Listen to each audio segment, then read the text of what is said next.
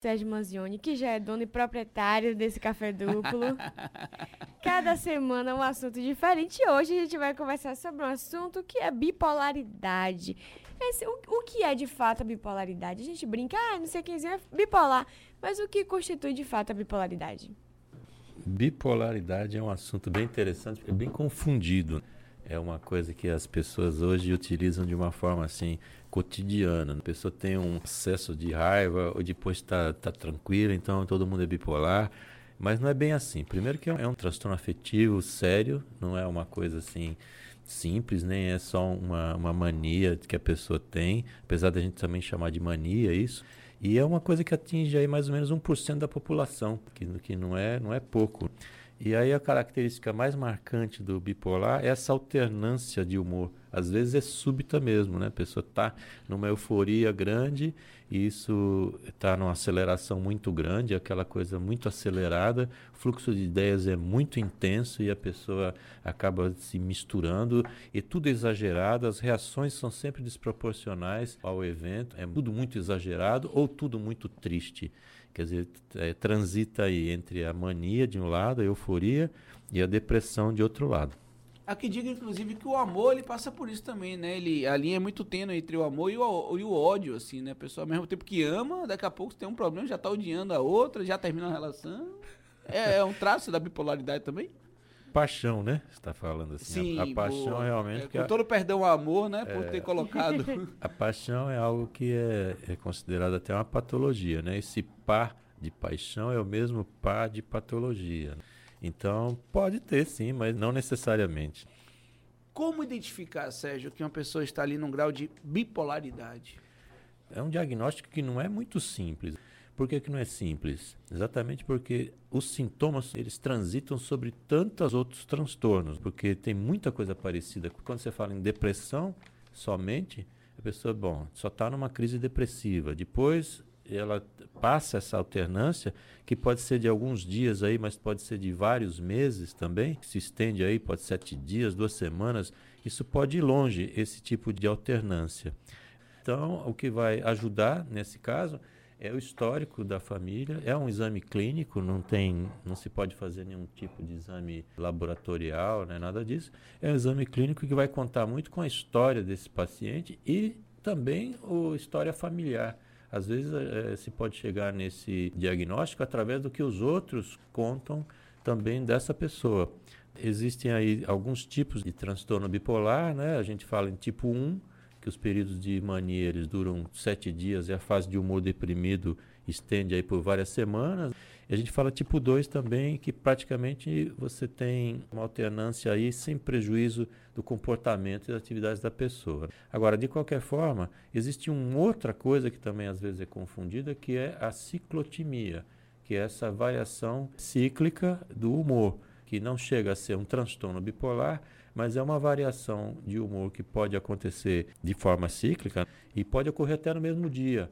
E o que atrapalha também o diagnóstico é que a gente tem uma tendência a dizer, não, é o jeito da pessoa, é assim, ele é assim, é um traço assim, entendeu? Então, uhum. essa é uma coisa que ah, atrapalha.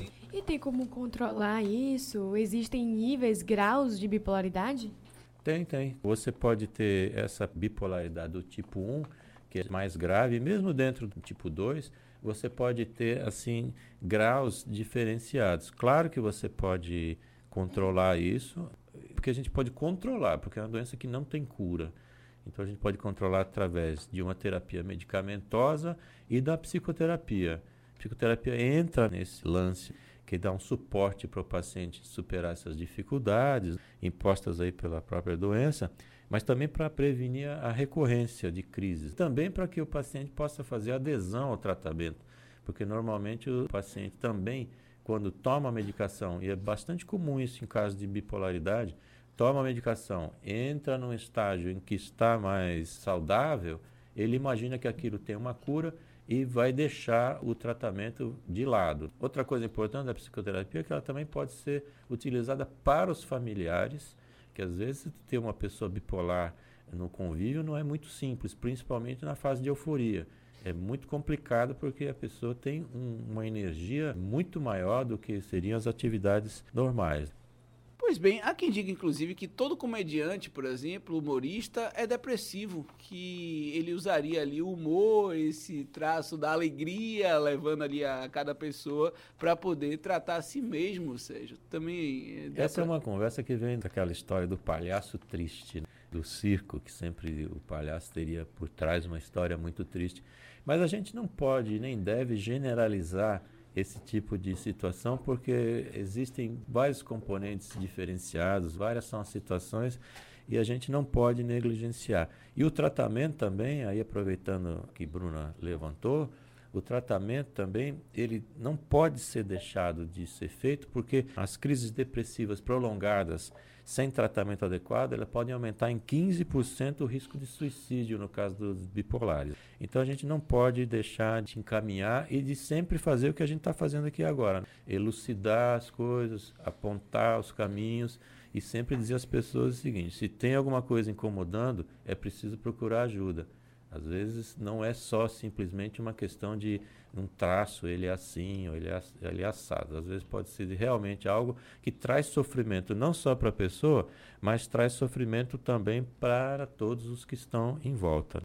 A bipolaridade, ela pode interferir de certa forma no convívio, inclusive no trabalho, uma pessoa que tem bipolaridade, ela pode, por exemplo, deixar de trabalhar por estar num momento não legal naquele dia, isso, enfim, apresentar um atestado para isso? Como, como é esse funcionamento? Pode. Inclusive, a pessoa, quando está no estado de euforia grande, ela pode tomar decisões assim muito catastróficas, até chegar no emprego, pedir demissão do emprego, é, vender carro, comprar casa, essas coisas assim que são muito fora do que seria o normal, ela pode fazer. E pode, de fato, atrapalhar o desempenho das funções. Você imagina uma pessoa que está numa crise de euforia, o fluxo de ideias é muito constante, ela não consegue parar para se concentrar, ela não deixa ninguém quieto no, no ambiente, ela está. Isso, de fato, vai transformar o ambiente de trabalho em algo bastante complicado de se fazer. A pessoa não para de jeito nenhum.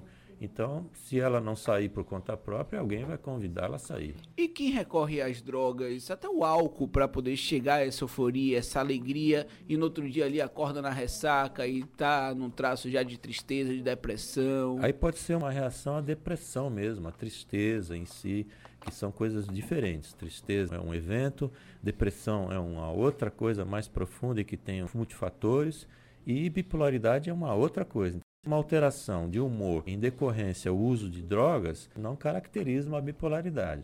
Mas, mas pode acabar se tornando ali uma questão bipolar no sentido assim, a pessoa com a droga está muito feliz.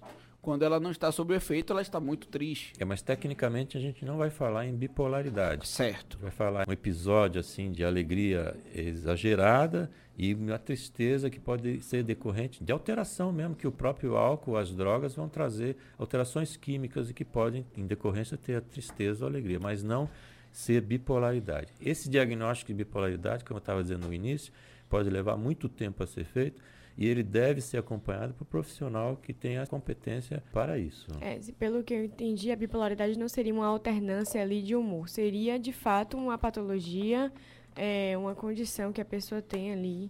É uma patologia que tem como característica a alternância de humor. Sim, né? exatamente. Então ela tem a euforia de um lado e a tristeza profunda de outro.